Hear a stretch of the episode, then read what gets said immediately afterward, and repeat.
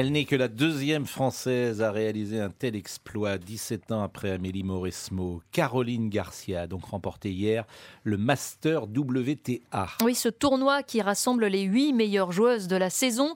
Garcia s'est imposée en 2-7 contre la Bélarusse Sabalenka, une renaissance pour la joueuse de 29 ans qui a longtemps été le, le plus grand espoir du tennis tricolore féminin, Isabelle Langer. Oui, Caroline Garcia est en train de reprendre le fil d'une histoire qui s'est interrompue il y a quatre ans alors qu'elle venait de vivre la plus belle année de sa carrière en atteignant la quatrième place mondiale.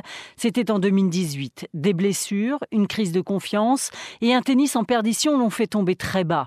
C'est au printemps 2021 que la Lyonnaise a pris un premier grand virage. Son père Louis-Paul a cessé d'être son entraîneur principal et c'est avec Bertrand Perret qu'elle a musclé son jeu comme dirait un certain Aimé Jacquet. Un tennis encore plus offensif avec avec lequel elle fait des étincelles depuis l'été.